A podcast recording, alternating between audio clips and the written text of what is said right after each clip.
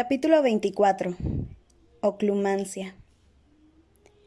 Resultó que Creature estaba escondido en el desván. Sirius dijo que lo había encontrado allí cubierto de polvo, sin duda buscando más reliquias de la familia Black para llevarse a su armario. Pese a que Sirius parecía satisfecho con aquella historia, a Harry le produjo desasosiego. Tras su reaparición, Creature parecía de mejor humor. Sus amargas murmuraciones habían cesado un tanto y cumplía las órdenes que le daban con más docilidad de lo habitual, aunque en un par de ocasiones Harry sorprendió al elfo doméstico observándolo con ansiedad, pero éste desvió rápidamente la mirada al ver que Harry lo había descubierto. Él no le comentó sus imprecisas sospechas a Sirius, cuya jovialidad se estaba evaporando deprisa porque ya habían acabado las Navidades. A medida que se acercaba la fecha del regreso de Harry a Hogwarts, Sirius cada vez se mostraba más propenso a lo que la señora Weasley llamaba ataques de melancolía, durante los cuales se ponía taciturno y gruñón, y muchas veces se tiraba al cuarto de Buckbeak, donde pasaba horas enteras. Su mal humor se extendía por la casa y se filtraba por debajo de las puertas como un gas tóxico, de modo que los demás se contagiaban de él. Harry no quería dejar otra vez a su padrino con la única compañía de Creature. De hecho, por primera vez en la vida no le apetecía regresar a Hogwarts. Volver al colegio significaría colocarse una vez más bajo la tiranía de Dolores Umbridge, que sin duda se las habría ingeniado para que aprobaran otra docena de decretos durante su ausencia. Ya no tenía las miras puestas en los partidos de Quidditch porque lo habían suspendido. Además, con toda probabilidad los iban a cargar de deberes ahora que se acercaban los exámenes. Y Dumbledore estaba más distante que nunca. Harry creía que de no ser por el ED, habría suplicado a Sirius que lo dejara quedarse en Grimmauld Place y abandonar los estudios. Entonces, el último día de las vacaciones pasó una cosa que hizo que Harry le tuviera verdadero terror a su regreso al colegio. Harry, cariño, dijo la señora Weasley asomando la cabeza por la puerta del dormitorio que compartían él y Ron, donde ambos estaban jugando al ajedrez mágico mientras Hermione, Ginny y los observaban. ¿Puedes bajar un momento a la cocina? El profesor Snape quiere hablar contigo. Harry tardó un momento en asimilar lo que la señora Weasley acababa de decir. Una de sus torres había iniciado una violenta pelea con un peón de Ron, y él la asusaba con entusiasmo. Machácalo, machácalo. Solo es un peón idiota. Lo siento, señora Weasley. ¿Qué decía? El profesor Snape, cariño. Te espera en la cocina. Quiere hablar contigo. Harry abrió la boca horrorizado y miró a Ron, a Hermione y a Ginny, que lo miraban también con la boca abierta. Cruchens, al que Hermione llevaba un cuarto de hora conteniendo con, con, dificultad, saltó por fin sobre el tablero y las fichas corrieron a ponerse a cubierto gritando como locas. ¿Snape? repitió Harry sin comprender. El profesor Snape, querido, lo corrigió la señora Weasley. Baja, corre, dice que tiene prisa. ¿De qué querrá hablar contigo? le preguntó Ron acobardado cuando su madre salió de la habitación. No has hecho nada, ¿verdad? Claro que no, exclamó Harry indignado y se exprimió el cerebro pensando qué podía haber hecho para que Snape fuera a buscarlo a Grimmauld Place. ¿Habría sacado una T en sus últimos deberes? Un par de minutos más tarde, Harry abrió la puerta de la cocina y encontró a Sirius y a Snape sentados a la larga mesa, cada uno con la vista fija en una dirección diferente. El silencio que reinaba en la habitación delataba la antipatía que sentían el uno por el otro. Sirius tenía una, cara una carta abierta delante sobre la mesa, Harry carraspeó para anunciar su presencia. Snape giró la cabeza con el rostro enmarcado por dos cortinas de grasiento y negro cabello. Siéntate, Potter. Mira, dijo Sirius en voz alta mientras se mecía sobre las patas traseras de la silla y hablaba mirando al techo. Preferiría que aquí no dieras órdenes, Severus. Esta es mi casa, ¿sabes? Un desagradable rubor tiñó el pálido rostro de Snape. Harry se sentó en una silla al lado de Sirius, frente a Snape. En realidad teníamos que vernos a solas, Potter, explicó Snape, y torció los labios para formar su característica sonrisa despectiva. Pero Black, soy su padrino, aclaró Sirius subiendo aún más el tono de voz. He venido por orden de Dumbledore, prosiguió Snape, cuya voz en cambio cada vez se volvía más débil y mordaz. Pero quédate, Black. Quédate. Ya sé que te gusta sentirte implicado. ¿Qué quieres decir con eso? preguntó Sirius, dejando que la silla volviera a caer sobre las cuatro patas con un fuerte golpe. Sencillamente que estoy seguro de que debes de sentirte frustrado por no poder hacer nada útil para la orden, contestó Snape, poniendo un delicado énfasis en la palabra útil. Ahora le tocaba a Sirius ruborizarse. Los labios de Snape se torcieron de nuevo, esta vez triunfantes, cuando giró la cabeza y miró a Harry. El director me envía, Potter, para decirte que quiere que este trimestre estudies oclumancia. ¿Que estudie qué? preguntó Harry desconcertado. La sarcástica sonrisa de Snape se pronunció aún más. Oclumancia, Potter. La defensa mágica de la mente contra penetraciones externas. Es una rama oscura de la magia, pero muy provechosa. El corazón de Harry empezó a latir muy deprisa. Defensa contra penetraciones externas, pero si no estaba poseído, todos estaban de acuerdo con eso. ¿Por qué tengo que estudiar oclu. oclu. ¿cómo se llame eso? balbuceó. Porque el director lo considera oportuno, respondió Snape llanamente. Recibirás clases particulares una vez por semana, pero no le contarás a nadie lo que estás haciendo, y a la profesora Umbridge menos todavía. ¿Entendido? Sí. ¿Quién me va a dar las clases? Snape arqueó una ceja y respondió Yo. Harry tuvo la horrible sensación de que se le deshacían las tripas. Clases particulares con Snape. ¿Qué había hecho él para merecer aquello? Giró rápidamente la cabeza buscando el apoyo de Sirius. ¿Por qué no puede dárselas Dumbledore? preguntó éste con tono agresivo. ¿Por qué tienes que hacerlo tú? Supongo que porque el director tiene el privilegio de delegar las tareas menos agradables, repuso Snape con ironía. Te aseguro que yo no le supliqué que me diera ese trabajo. Se puso en pie. Te espero el lunes a las seis en punto de la tarde, Potter, en mi despacho. Si alguien te pregunta, di que recibes clases particulares de pociones curativas. Nadie que te haya visto en mis clases podrá negar que las necesitas. Se dio la vuelta para marcharse, y la negra capa de viaje hundió tras él. Espera un momento, dijo Sirius y se enderezó en la silla. Snape se volvió para mirarlo con la socarrona sonrisa en los labios. Tengo mucha prisa, Black. Yo no dispongo de tanto tiempo libre como tú. Entonces iré al grano, replicó Sirius levantándose. Era bastante más alto que Snape, y a Harry no se le escapó el detalle de que éste había cerrado la mano, dentro del bolsillo de la capa, sosteniendo con ella su varita mágica. Si me entero de que estás utilizando las clases de oclumancia para que Harry lo pase mal, tendrás que vértelas conmigo. Oh. Qué enternecedor. se burló Snape. Pero seguro que ya te has dado cuenta de que Potter se parece mucho a su padre. Sí, claro, afirmó Sirius con orgullo.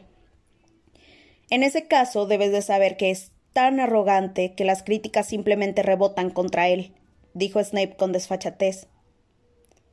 Sirius empujó bruscamente su silla hacia atrás, pasó junto a la mesa y se fue hacia donde estaba Snape mientras sacaba su varita. Snape también sacó la suya. Ambos se pusieron en guardia. Sirius estaba furioso. Snape, calculador, miraba la punta de la varita de su oponente sin dejar de examinarle el rostro. Sirius, exclamó Harry, pero pareció que su padrino no lo había oído.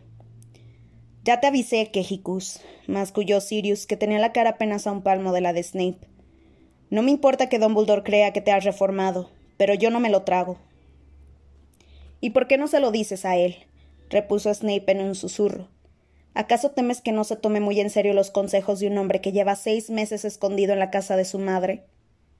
Dime, ¿qué tal está Lucius Malfoy? Supongo que estará encantado de que su perrito faldero trabaje en Hogwarts, ¿no? Hablando de perros, replicó Snape sin subir la voz, ¿Sabías que Lucius Malfoy te reconoció la última vez que te arriesgaste a hacer una pequeña excursión? Una idea muy inteligente, Black, dejarte ver en el andén de una estación. Eso te dio una excusa perfecta para no tener que salir de tu escondite en el futuro, ¿verdad? Sirius levantó la varita. No. gritó Harry, que saltó por encima de la mesa e intentó interponerse entre los dos. No lo hagas, Sirius.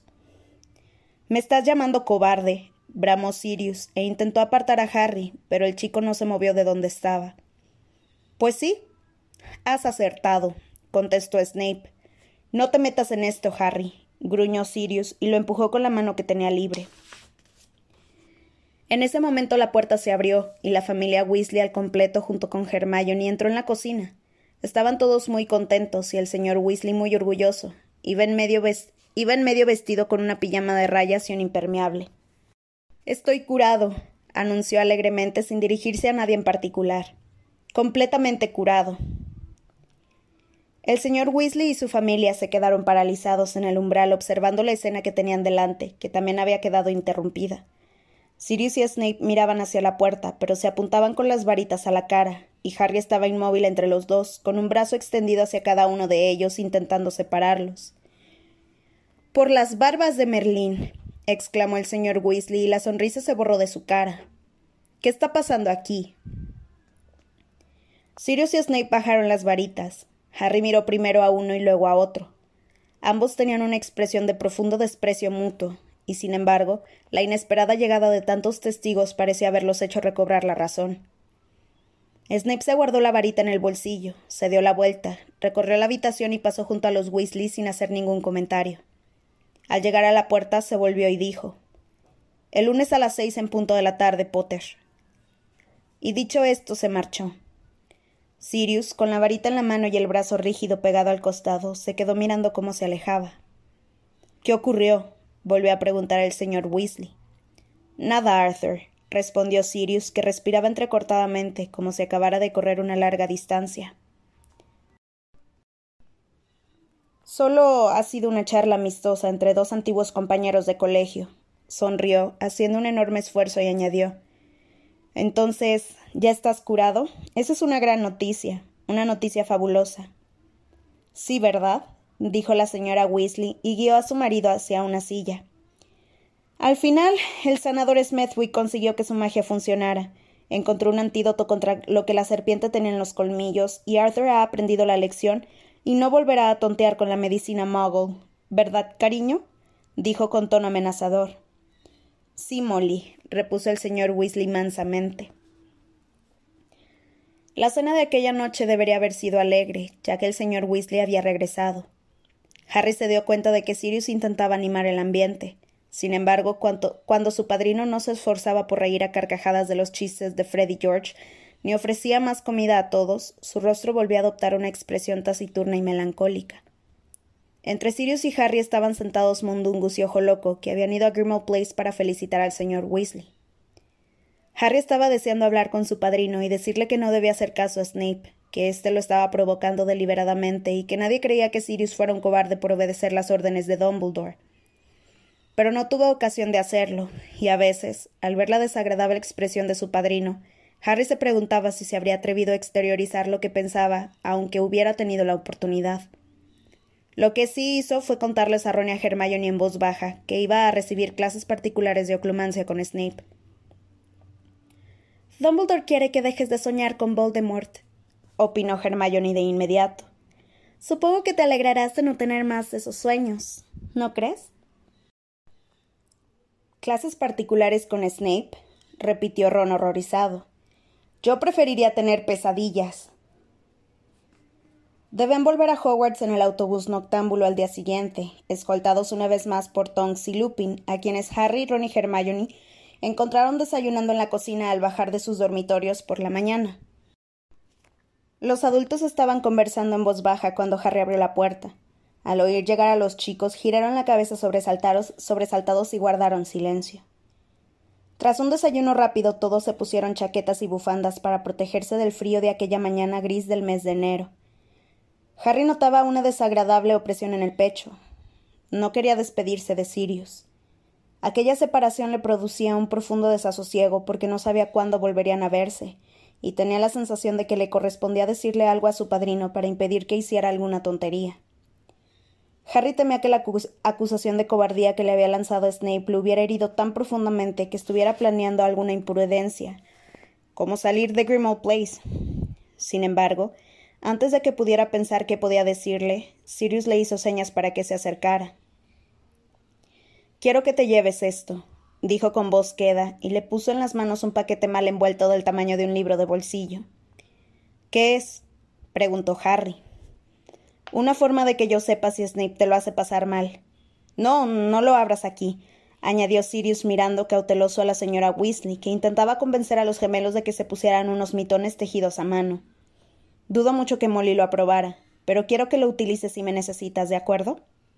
De acuerdo, dijo Harry guardándose el paquete en el bolsillo interior de la chaqueta, aunque sabía que nunca utilizaría aquello fuera lo que fuese. No iba a ser él quien, quien hiciera salir a su padrino de Grimmauld Place, donde estaba seguro, por muy mal que lo tratara Snape en las futuras clases de oclumancia. Vamos, pues, dijo Sirius, y sonriendo forzadamente le dio una palmada en el hombro a su ahijado. Antes de que éste pudiera decir nada más, ya habían subido la escalera y se habían detenido ante la puerta de la calle, cerrada con candados y cerrojos, rodeados de los miembros de la familia Weasley. Adiós, Harry, cuídate mucho, se despidió la señora Weasley y lo abrazó. Hasta pronto, Harry, y vigila por si me ataca otra serpiente, exclamó el señor Weasley cordialmente, estrechándole la mano. Ah, ya. Muy bien, dijo Harry distraído. Era su última oportunidad para decirle a Sirius que tuviera cuidado. Se dio la vuelta, miró a su padrino a los ojos y despegó los labios para hablar, pero sin darle tiempo para que pudiera hacerlo. Sirius lo abrazó con un solo brazo y dijo ásperamente Cuídate, Harry. De inmediato el chico se vio empujado al frío aire invernal. Tonks, que aquel día iba disfrazada de mujer alta y canosa, envuelta en ropa de tweed, lo apremiaba para que bajara los escalones. La puerta del número 12 de Grimmauld Place se cerró de golpe tras ellos y bajaron detrás de Lupin. Al llegar a la acera, Harry giró la cabeza. La casa empezó a encogerse rápidamente mientras los edificios continuos se extendían hacia los lados, comprimiéndola hasta hacerla desaparecer por completo. Un instante más tarde ya no estaba allí. Vamos, cuanto antes subamos al autobús mejor, dijo Tonks, y a Harry le pareció detectar nerviosismo en la mirada que la bruja lanzó alrededor de la plaza. Lupin levantó el brazo derecho. Entonces se oyó un ligero una ligera explosión y un autobús de tres pisos de color morado intenso apareció de la nada ante ellos, esquivando por un pelito la farola más cercana que se, que se apartó dando un salto hacia atrás.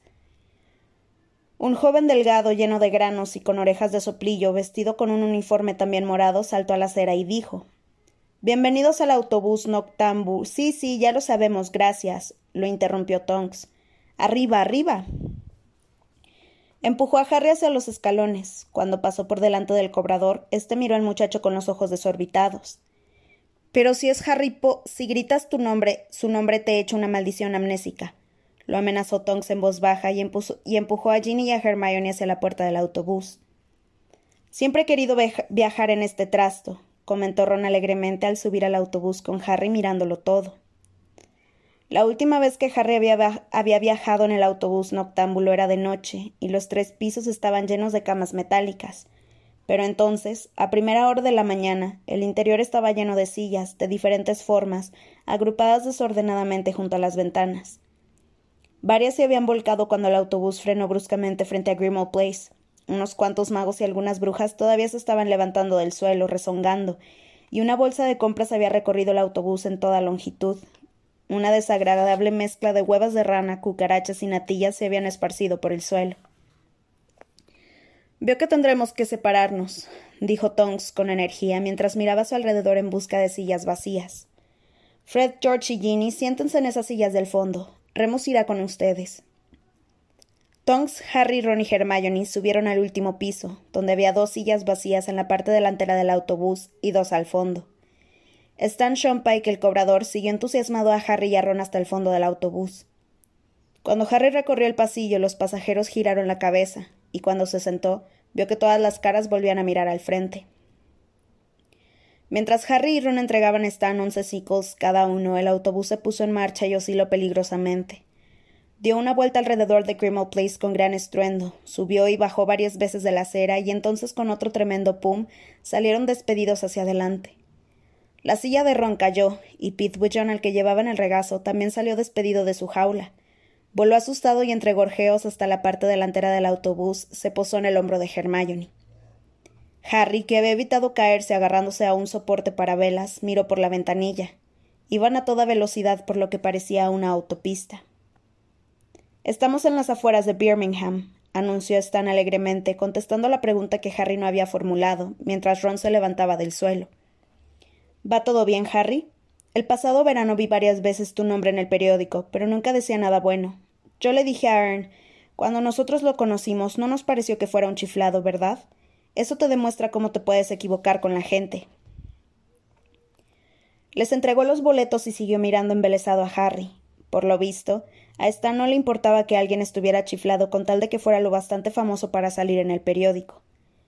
El autobús noctámbulo se bamboleó de forma alarmante y adelantó incorrectamente por la izquierda a unos cuantos coches. Harry miró hacia la parte delantera del autobús y vio que Hermione se tapaba los ojos con las manos, mientras Pithwichan oscilaba feliz sobre su hombro. Las sillas volvieron a resbalar hacia atrás, y el autobús noctámbulo pasó de la autovista de Birmingham a una tranquila carretera rural llena de curvas muy cerradas. Los setos que bordeaban la carretera se apartaban cada vez que el autobús se subía a los arcenes. De allí pasaron a la calle principal de una ajetreada ciudad, luego a un viaducto rodeado de altas colinas, y por último una carretera azotada por el viento que discurría por una planicie situada a una considerable altitud, y cada vez que cambiaban de lugar sonaba un fuerte pum. He cambiado de opinión, farfulló Ron levantándose del suelo por sexta vez. No quiero volver a viajar en esta cosa nunca más. Después de esta parada ya viene Hogwarts, anunció Stan jovialmente mientras se balanceaba hacia ellos. Esa mujer mandona que se ha sentado delante con su amiga nos ha dado una propina para que los llevemos primero a ustedes, pero ahora vamos a, vamos a dejar bajar a Madame Marsh. Entonces oyeron unas fuertes arcadas provenientes del piso de abajo, seguidas de un espantoso ruido de salpicaduras. Porque no se encuentra muy bien. Hmm. Unos minutos más tarde, el autobús noctámbulo se detuvo con un fuerte chirrido de frenos ante un pequeño pub que se apartó de en medio para evitar una colisión. Oyeron cómo Stan ayudaba a la desventurada Madame Marsh a bajar del vehículo y los murmullos de alivio del resto de los pasajeros del segundo piso.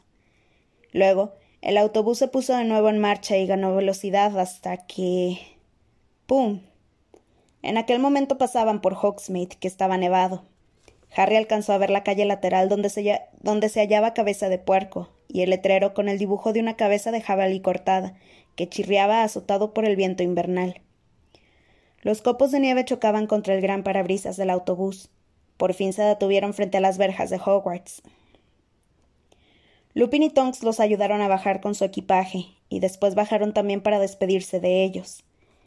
Harry levantó la cabeza para contemplar los tres pisos del autobús noctámbulo, y vio que todos los pasajeros los observaban con la nariz pegada en los cristales. En cuanto entren en los jardines estarán a salvo, dijo Tonks escudriñando la desierta carretera. Que tengan un buen trimestre, ¿de acuerdo? Cuídense mucho, les recomendó Lupin y le estrechó la mano a todos dejando a Harry para el final. Escucha, Harry.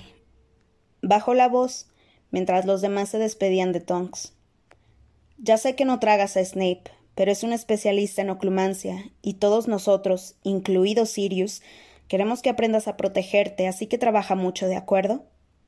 Sí, está bien, contestó él con gravedad, mirando el rostro de Lupin, que, hasta que estaba surcado de, de prematuras arrugas.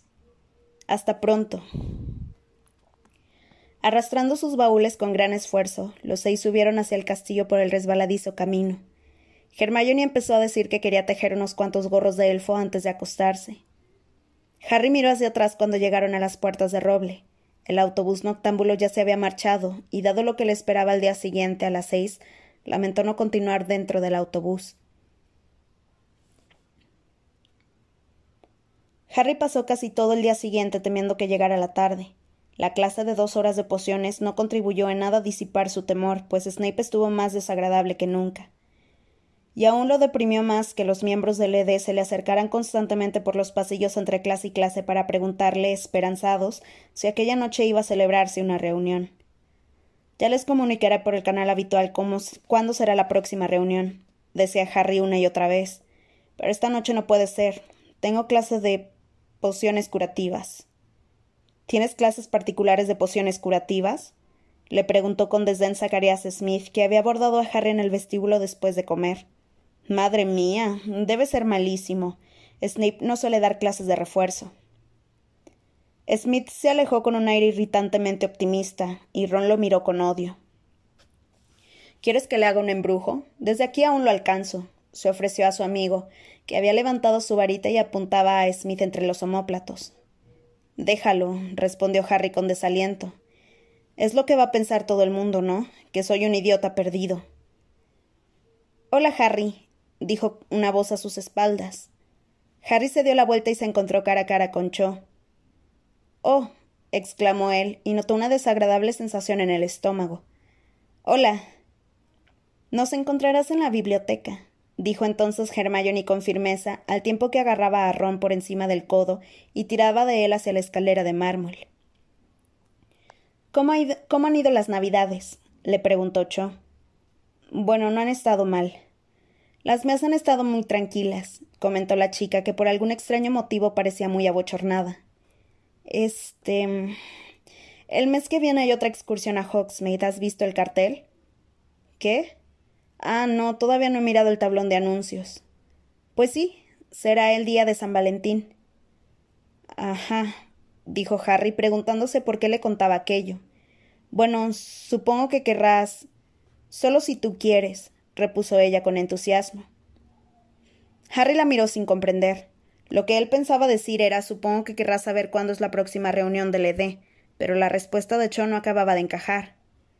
Yo. pues. balbuceó. Bueno, si no quieres no pasa nada, se apresuró a decir ella muerta de vergüenza. No te preocupes, ya. ya nos veremos. Y se marchó. Harry se quedó allí plantado mirándola y exprimiéndose los sesos. Entonces las piezas encajaron. Cho, espera. Corrió tras ella y la alcanzó hacia la mitad de la escalera. Oye, ¿quieres ir conmigo a Hogsmeade el día de San Valentín? Sí, claro, exclamó Cho, roja como un tomate y con una sonrisa radiante. De acuerdo, bueno, entonces quedamos así, dijo Harry y con la sensación de que al fin y al cabo aquel día no iba a ser un completo desastre, echó a correr literalmente hacia la biblioteca para reunirse con Ron y Hermione antes de las clases de la tarde. Sin embargo, a las seis, ni siquiera la satisfacción de haber pedido a Cho Chang que saliera con él logró aliviar los funestos sentimientos que se intensificaban a cada paso que Harry daba hacia el despacho de Snape. Cuando llegó a la puerta se detuvo y pensó que le habría gustado estar en cualquier otro sitio menos en aquel. Entonces respiró hondo, llamó y entró. La obscura habitación estaba forrada de estanterías en las que había cientos de tarros de cristal con viscosos trozos de animales y de plantas suspendidos en, en pociones de diversos colores. En un rincón estaba el armario lleno de ingredientes, de donde en una ocasión Snape había acusado a Harry, no sin motivos, de haber robado. Sin embargo, Harry dirigió la mirada hacia la mesa, encima de la cual había una vasija de piedra poco profunda con runas y símbolos grabados, iluminada por velas. Harry la reconoció al instante. Era el pensadero de Dumbledore. No se explicaba qué demonios hacía aquel objeto allí, y pegó un brinco cuando la fría voz de Snape sonó en la oscuridad. Cierra la puerta después de entrar, Potter. Harry obedeció y tuvo la espantosa sensación de que se estaba encarcelando. Cuando volvió a girarse hacia la habitación, Snape se había colocado donde había luz y señalaba en silencio la silla que había delante de su mesa. Harry se sentó y lo mismo hizo Snape con los fríos y negros ojos clavados en el muchacho, sin pestañear. La aversión que sentía estaba grabada en cada una de las arrugas de su cara.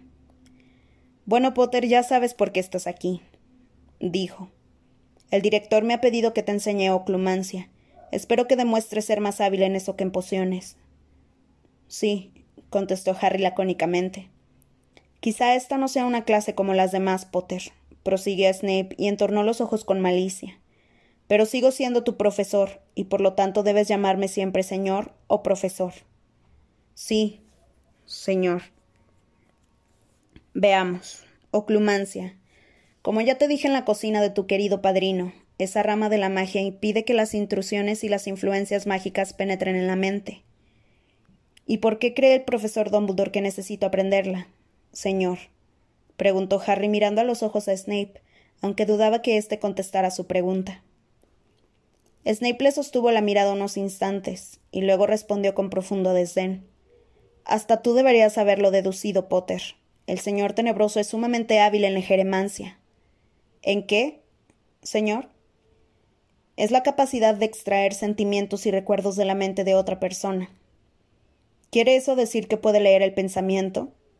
Replicó rápidamente Harry, cuyos peores temores estaban confirmando. Qué poca sutileza tienes, Potter, repuso Snape observándolo con aquellos ojos que emitían destellos. No sabes apreciar los matices. Ese es uno de los defectos que te convierten en un inepto para la fabricación de pociones. Snape hizo una pausa, al parecer para saborear el placer de insultar a Harry, y después continuó. Solo los muggles hablan de leer el pensamiento. La mente no es ningún libro que uno pueda abrir cuando se le antoje o examinarlo cuando le apetezca. Los pensamientos no están grabados dentro del cráneo para que los analice cualquier invasor. La mente es una potencia muy compleja y con muchos estratos, Potter, o al menos así son la mayoría de las mentes. Sin embargo, es cierto que aquellos que dominan el arte de la legeremancia pueden, bajo determinadas condiciones, hurgar en la mente de sus víctimas e interpretar de forma correcta sus hallazgos. El señor tenebroso, por ejemplo, casi siempre sabe cuando alguien le está mintiendo. Solo los que dominan la oclumancia saben bloquear los sentimientos y los recuerdos que delatarían su mentira, y de ese modo pueden decir falsedades en su presencia sin que él las detecte. Explicara lo que explicase Snape, Harry seguía pensando que la legeremancia era lo mismo que leer el pensamiento, y esa idea no le hacía ni pizca de gracia. Entonces, ¿él podría saber qué estoy pensando en este momento, señor? El señor tenebroso se encuentra a una considerable distancia de aquí, y los muros y los terrenos de Hogwarts están protegidos mediante numerosos y antiguos hechizos y encantamientos para asegurar la seguridad física y mental de aquellos que habitan detrás de ellos, respondió Snape. El tiempo y el espacio son factores que hay que tener en cuenta cuando se trata de hacer magia, Potter. En general, el contacto visual es esencial para la legeremancia. Entonces, ¿por qué tengo que estudiar oclumancia? Snape miró a Harry y se siguió el contorno de los labios con un largo y delgado dedo. Al parecer, Potter, a ti no se te aplican las reglas generales. Y también parece que la maldición que no consiguió matarte ha forjado una especie de conexión entre el señor tenebroso y tú. Todos los indicios apuntan a que en ocasiones, cuando tu mente está más relajada y vulnerable, como cuando duermes, por ejemplo, compartes los pensamientos y las emociones con el señor tenebroso. El director cree que no es conveniente que eso continúe ocurriendo, Quiere que te enseñe a cerrar tu mente al Señor tenebroso. El corazón de Harry volvió a latir muy deprisa. Nada de todo ello de aquello cuadraba. Pero, ¿por qué quiere evitarlo el profesor Dumbledore? preguntó bruscamente. No es que me guste, pero ha resultado útil, ¿no? Porque, no sé, vi cómo la serpiente atacaba al señor Weasley, y si no lo hubiera visto, el profesor Dumbledore no habría podido salvarle la vida. ¿Verdad, señor? Snape miró fijamente a Harry unos instantes mientras se pasaba todavía un dedo por los labios. Cuando habló de nuevo, lo hizo lentamente, con mucha parsimonia, como si midiera cada una de sus palabras. Por lo visto el señor tenebroso no se ha percatado de la conexión que hay entre tú y él hasta hace muy poco. Hasta ahora parece que has estado experimentando sus emociones y compartiendo sus pensamientos sin que él se enterara. Sin embargo, la visión que tuviste poco antes de Navidad, la de la serpiente y el señor Weasley. No me interrumpas, Potter, repuso Snape con una voz amenazadora. Como te iba diciendo, la visión que tuviste poco antes de Navidad representó una incursión tan poderosa en los pensamientos del señor tenebroso. Yo veía el interior de la cabeza de la serpiente, no el de la suya. No acabo de decirte que no me interrumpas, Potter. Pero a Harry no le importaba que Snape se enfadara. Por fin pareció estar llegando al fondo de aquel asunto. Se había inclinado tanto hacia adelante en la silla que sin darse cuenta estaba sentado en el borde, tenso como si se dispusiera a despegar. ¿Cómo puede ser que viera con los ojos de la serpiente si son los pensamientos de Voldemort los que comparto? No pronuncies el nombre del señor tenebroso, le espetó Snape. Se produjo otro incómodo silencio y ambos se miraron con desprecio por encima del pensadero. El profesor Dumbledore pronuncia su nombre, dijo Harry con serenidad. Dumbledore es un mago extraordinariamente poderoso, murmuró Snape. El hecho de que él se sienta lo bastante seguro para utilizar ese nombre no quiere decir que los demás puedan. Se frotó el antebrazo izquierdo, al parecer de forma inconsciente, justo en el sitio donde Harry sabía que tenía grabada a fuego la marca tenebrosa. Solo quería saber por qué, dijo Harry, obligándose a adoptar un tono educado. Por lo visto visitaste la mente de la serpiente, porque allí era donde estaba el señor tenebroso en ese momento concreto, gruñó Snape. Él estaba poseyendo a la serpiente, entonces, y por eso tú soñaste que también estabas dentro de ella. Y Volde. eh, él se dio cuenta de que yo estaba allí. Parece que sí, contestó Snape con frialdad. ¿Cómo lo saben? preguntó Harry con urgencia. ¿Eso es algo que ha deducido el profesor Dumbledore o. Te he dicho que me llame señor, lo reprendió Snape, que estaba rígido en la silla y cuyos ojos se habían reducido a dos estrechas rendijas. Sí, señor, dijo Harry impaciente. Pero ustedes cómo saben. Basta con que lo sepamos, lo atajó Snape. Lo que importa es que ahora el señor tenebroso está al corriente de que tienes acceso a sus pensamientos y a sus sentimientos. Del mismo modo ha deducido que es probable que el proceso funcione a la inversa. Es decir, se ha dado cuenta de que él también podría tener acceso a tus pensamientos y a tus sentimientos. ¿Y podría intentar que yo hiciera determinadas cosas? inquirió Harry. Señor, se apresuró a añadir. Es posible, respondió Snape con frialdad y con un tono indiferente, lo cual nos lleva de nuevo a la oclumancia. Snape sacó su varita mágica del bolsillo interior de la túnica y Harry se puso en tensión, pero el profesor se limitó a levantar la varita y a colocarse la punta en las grasientas raíces del cabello. Cuando la retiró se desprendió una sustancia plateada que se extendió entre la sien y la varita como una gruesa hebra de telaraña. Cuando Snape se apartó la varita de la sien, la hebra se rompió y cayó suavemente en el pensadero, donde se arremolinó con un reflejo blanco plateado, pero no era ni un gas ni un líquido. Snape se llevó la varita a la sien dos veces más y depositó la sustancia plateada en la vasija de piedra. Entonces, sin ofrecer a Harry ninguna explicación sobre aquel procedimiento, levantó con cuidado el pensadero, lo dejó en un, en un estante, lejos de donde estaban ellos, y volvió a colocarse frente a Harry varita en ristre. Levántate y saca tu varita, Potter. Harry nervioso se puso en pie. Se miraban el uno al otro separados por una mesa. Puedes utilizar tu varita para intentar desarmarme o defenderte de cualquier otra forma que se te ocurra, dijo el profesor. ¿Y qué va a hacer usted? preguntó Harry mirando con aprensión la varita de Snape. Voy a intentar penetrar en tu mente, contestó Snape con voz queda. Vamos a ver si resistes. Me han dicho que ya has demostrado tener aptitudes para resistir la maldición Imperius. Comprobarás que para esto se necesitan poderes semejantes. Prepárate. Legeremens. Snape había atacado antes de que Harry se hubiera preparado, antes incluso de que hubiera empezado a reunir cualquier fuerza de resistencia. El despacho dio vueltas ante sus ojos y desapareció. Por su mente pasaban a toda velocidad imágenes y más imágenes, como una película parpadeante, tan intensa que le impedía ver su entorno. Tenía cinco años, estaba mirándolo, mirando cómo Dudley montaba en su nueva bicicleta roja y se moría de celos. Tenía nueve años, y Ripper, el bulldog, lo perseguía y lo obligaba a trepar a un árbol, y los Dursley lo contemplaban desde el jardín bajo el árbol y se reían de él. Estaba sentado bajo el sombrero seleccionador, que le decía que se encontraría muy a gusto en Slytherin. Hermione estaba tumbada en una cama de la enfermería, con la cara cubierta de grueso pelo negro. Un centenar de dementores se cernían sobre él detrás del obscuro lago.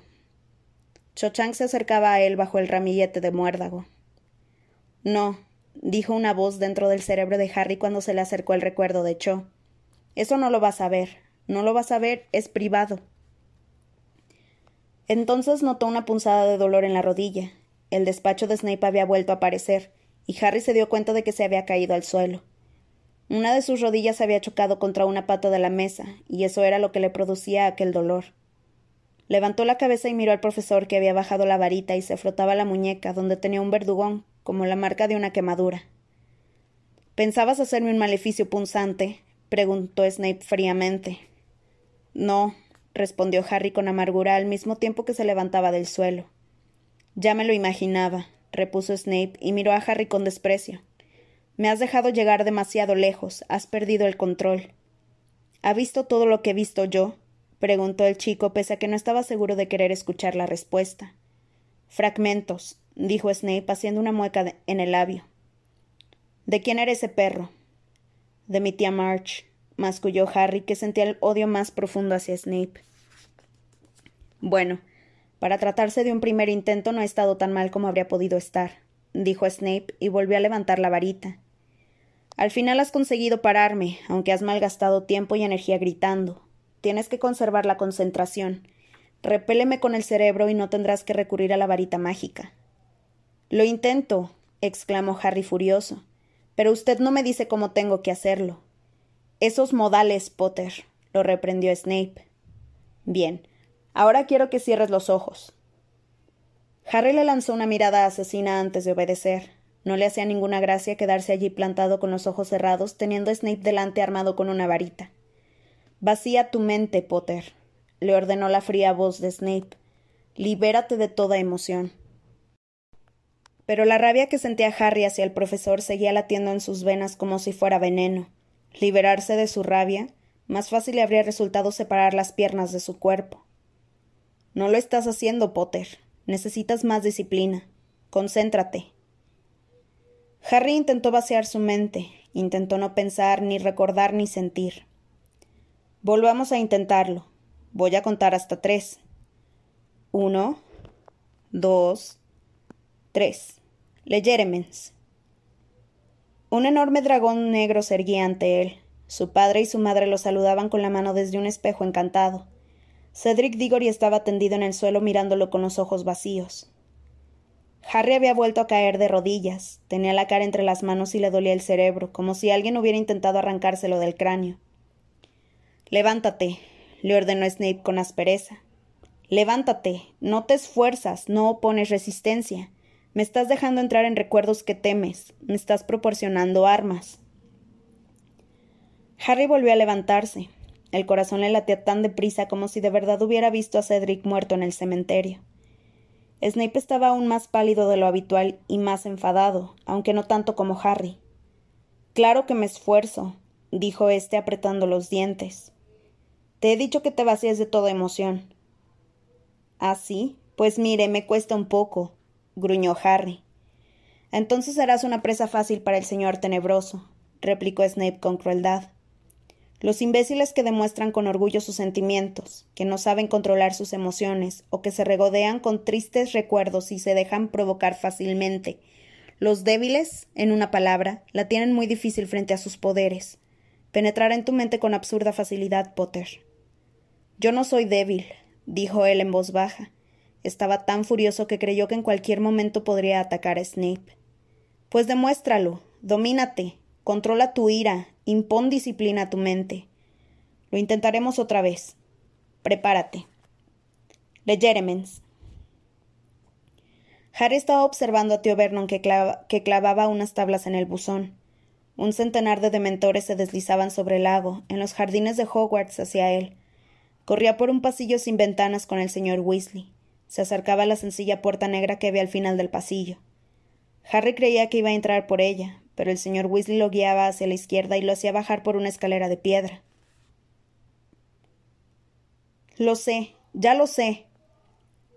Volví a estar a cuatro patas en el suelo del despacho de Snape y le dolía la cicatriz, pero la voz que acababa de salir por su boca denotaba triunfo.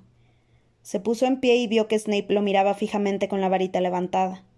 Tenía la impresión de que esa vez Snape había detenido el hechizo antes incluso de que Harry hubiera intentado defenderse. ¿Qué pasó, Potter? le preguntó Snape mirándolo fijamente. Lo he visto, dijo Harry jadeante. Lo he recordado, acabo de darme cuenta. ¿Darte cuenta de qué? inquirió Snape con brusquedad. Harry no contestó de inmediato. Todavía estaba saboreando lo que se le había ocurrido de pronto mientras se frotaba la frente. Llevaba meses soñando con un pasillo sin ventanas que terminaba en una puerta cerrada, y no se había percatado de que aquel lugar existía realmente pero en ese momento, al volver a contemplar el recuerdo, supo que lo que había soñado tantas veces era el pasillo que había recorrido con el señor Weasley el 12 de agosto, cuando iban a toda prisa hacia las salas del Tribunal del Ministerio. Era el, el, pasillo que conducía al Departamento de Misterios, y el señor Weasley estaba allí la noche que lo atacó la serpiente de Voldemort. Harry levantó la cabeza y miró a Snape. ¿Qué hay en el Departamento de Misterios? ¿Qué? le preguntó Snape en voz baja, y Harry comprendió con profunda satisfacción que Snape se había puesto nervioso. He preguntado qué hay en el departamento de misterios. Señor, repitió Harry. ¿Y a qué viene esa pregunta? dijo Snape lentamente. Pues viene a que llevo meses soñando con ese pasillo que acabo de ver. Respondió Harry mientras escudriñaba el rostro de Snape atento a su reacción. Acabo de reconocerlo. Conduce al departamento de misterios y creo que Voldemort quiere algo que hay allí. Te he dicho que no pronuncies el nombre del señor tenebroso. Ambos se fulminaron con la mirada. A Harry volvió a dolerle la cicatriz, pero no le importó. Snape parecía turbado, pero cuando volvió a hablar dio la impresión de que intentaba mostrar indiferencia y despreocupación. En el Departamento de Misterios hay muchas cosas, Potter. Por eso se llama Departamento de Misterios. Muy pocas de las cuales entenderías y ninguna de las cuales te incumbe. ¿Queda claro? Sí. Señor, respondió Harry, que seguía frotándose la cicatriz que cada vez le dolía más. Quiero que vengas aquí el miércoles a la misma hora que hoy. Seguiremos trabajando. De acuerdo, repuso Harry muriéndose de ganas de salir del despacho de Snape y reunirse con Ron y Hermione. Quiero que todas las noches antes de dormir limpies tu mente de toda emoción. Vacíala, ponla en blanco y relájala, ¿entendido?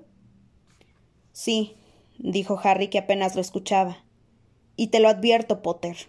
Si no has practicado, lo sabré. Bien, murmuró Harry. Agarró su mochila, se la colgó del hombro y fue rápidamente hacia la puerta del despacho. Al abrirla giró la cabeza y miró a Snape que estaba de espaldas y sacaba sus pensamientos del pensadero con la punta de la varita y los devolvía con cuidado al interior de su cabeza. Harry se marchó sin decir nada más y cerró la puerta con suavidad. Notaba un fuerte dolor pulsante en la cicatriz. Harry encontró a Ron y a Hermione en la biblioteca haciendo los últimos deberes que la profesora Umbridge les había mandado. Había otros estudiantes, casi todos de quinto curso, sentados a las mesas cercanas. Iluminadas con lámparas, tenían la nariz pegada a los libros y rasgaban febrilmente con las plumas, mientras detrás de las ventanas con luz el cielo se iba obscureciendo poco a poco. Lo único que se oía, aparte del rasgueo de las plumas, eran los débiles crujidos de uno de los zapatos de la señora Pins mientras la bibliotecaria se paseaba amenazadoramente por los pasillos, vigilando a los estudiantes que tocaban sus valiosos libros. Harry tenía escalofríos. Todavía le dolía la cicatriz y se sentía como si tuviera fiebre. Cuando se sentó frente a Ron y Hermione se vio reflejado en la ventana que tenía delante. Estaba muy pálido y la cicatriz de la frente destacaba más de lo normal. ¿Cómo te ha ido? le preguntó Hermione en un susurro y al momento añadió con preocupación. ¿Te encuentras bien, Harry? Sí, estoy bien. Bueno, no lo sé respondió él impaciente, e hizo una mueca de dolor al notar otra punzada en la frente. Escuchen, acabo de darme cuenta de una cosa. Y les contó lo que acababa de ver y deducir. Estás diciendo. Estás insinuando, susurró Ron cuando la señora Pince hubo pasado por su lado produciendo ligeros crujidos al caminar. Que el arma, eso que busca quien tú sabes, está en el Ministerio de Magia. En el departamento de misterios. Sí, estoy convencido, dijo Harry en voz baja. Vi esa puerta cuando tu padre me acompañó a las salas del tribunal donde se celebró mi vista, y estoy seguro de que es la misma que él estaba vigilando cuando lo mordió la serpiente. Hermione exhaló un largo y lento suspiro. Claro, dijo. ¿Qué? ¿Cómo que claro? inquirió Ron alarmado. Piensa un poco, Ron, Sturgis Potmore intentaba entrar por una puerta del Ministerio de Magia. Debía de ser esa, no puede tratarse de una coincidencia. ¿Cómo iba a querer entrar Sturgis por esa puerta si está en nuestro bando? objetó Ron. No lo sé, admitió Hermione. Todo esto es un poco raro. ¿Y qué hay en el departamento de misterios? le preguntó Harry a Ron. ¿Alguna vez ha mencionado algo tu padre? Sé que a los que trabajan allí los llaman los inefables explicó Ron frunciendo el entrecejo, porque en realidad nadie sabe qué hacen. Me parece un lugar extraño para guardar un arma. No, no tiene nada de extraño. Al revés, tiene mucho sentido, lo contradijo Hermione. Debe de ser algo muy secreto que ha estado creando el ministerio. ¿Seguro que te encuentras bien, Harry? Este acababa de pasarse ambas manos con fuerza por la frente como si quisiera plancharla. Sí, Estoy bien, afirmó, y bajó las manos que le temblaban. Aunque estoy un poco. no me gusta mucho la oclumancia. Cualquiera se sentiría débil si acabaran de atacar su mente un montón de veces seguidas, opinó Hermione comprensiva. Mira. Volvamos a la sala común. Allí estaremos más cómodos. Pero la sala común estaba abarrotada de encantados alumnos que reían a carcajadas. Fred y George estaban haciendo una exhibición de su último artículo de broma. Sombreros acéfalos, gritó George mientras Fred exhibía ante los estudiantes un sombrero puntiagudo decorado con una suave y sedosa pluma de color rosa. Dos galeones cada uno. Miren a Fred. Fred sonriente se puso el sombrero en la cabeza. Al principio no, no pasó nada, solo que Fred tenía pinta de estúpido. Pero a continuación, el sombrero y la cabeza desaparecieron. Varias chicas chillaron, pero los demás se, desternillaban de risa. ¿Y ahora? gritó George, y la mano de Fred tanteó un momento sobre sus hombros. Entonces le volvió a aparecer la cabeza y él se quitó el sombrero con la pluma de color rosa. ¿Cómo funcionarán esos sombreros? se preguntó Hermione, que dejó un momento sus deberes y se puso a observar a los gemelos. Evidentemente se trata de algún tipo de hechizo de invisibilidad, pero hay que ser muy hábil para extender el campo de invisibilidad más allá de los límites del objeto encantado aunque me imagino que el encantamiento no debe de durar mucho. Harry no hizo ningún comentario. Estaba mareado. Eso tendré que hacerlo mañana, musitó, y guardó los libros que acababa de sacar de su mochila. Pues anótalo en tu planificador de deberes, lo alentó Hermione. Así no lo olvidarás. Harry y Ron se miraron al mismo tiempo que Harry metía la mano en su mochila, sacaba el planificador y lo abría con vacilación. No lo dejes para más tarde o acabarás convertido en un tunante, le reprendió el libro mientras Harry anotaba los deberes de la profesora Umbridge. Hermione sonrió encantada. Creo que me voy a la cama, dijo Harry, que metió el planificador de deberes en la mochila y se propuso arrojarlo al fuego en cuanto tuviera una oportunidad. Luego atravesó la sala común esquivando a George, que intentó ponerle un sombrero acéfalo, y llegó a la tranquila y fresca escalera de piedra que conducía a los dormitorios de los chicos. Volvió a estar mareado como la noche que había tenido la visión de la serpiente, pero pensó que si se tumbaba un rato se le pasaría. Abrió la puerta de su dormitorio, y en cuanto puso un pie dentro, notó un dolor tan intenso que creyó que alguien le había partido la cabeza por la mitad. No sabía dónde se encontraba, ni si estaba de pie o tumbado, ni siquiera sabía cómo se llamaba. Unas risotadas de maníaco resonaban en sus oídos, se sentía más feliz de lo que se había sentido en mucho tiempo, radiante de alegría, eufórico, triunfante. Había pasado algo maravilloso. ¿Harry? Harry. Alguien le había pegado en la cara. En ese momento aquella risa loca tenía como contrapunto un grito de dolor. La felicidad se estaba esfumando, pero la risa continuaba.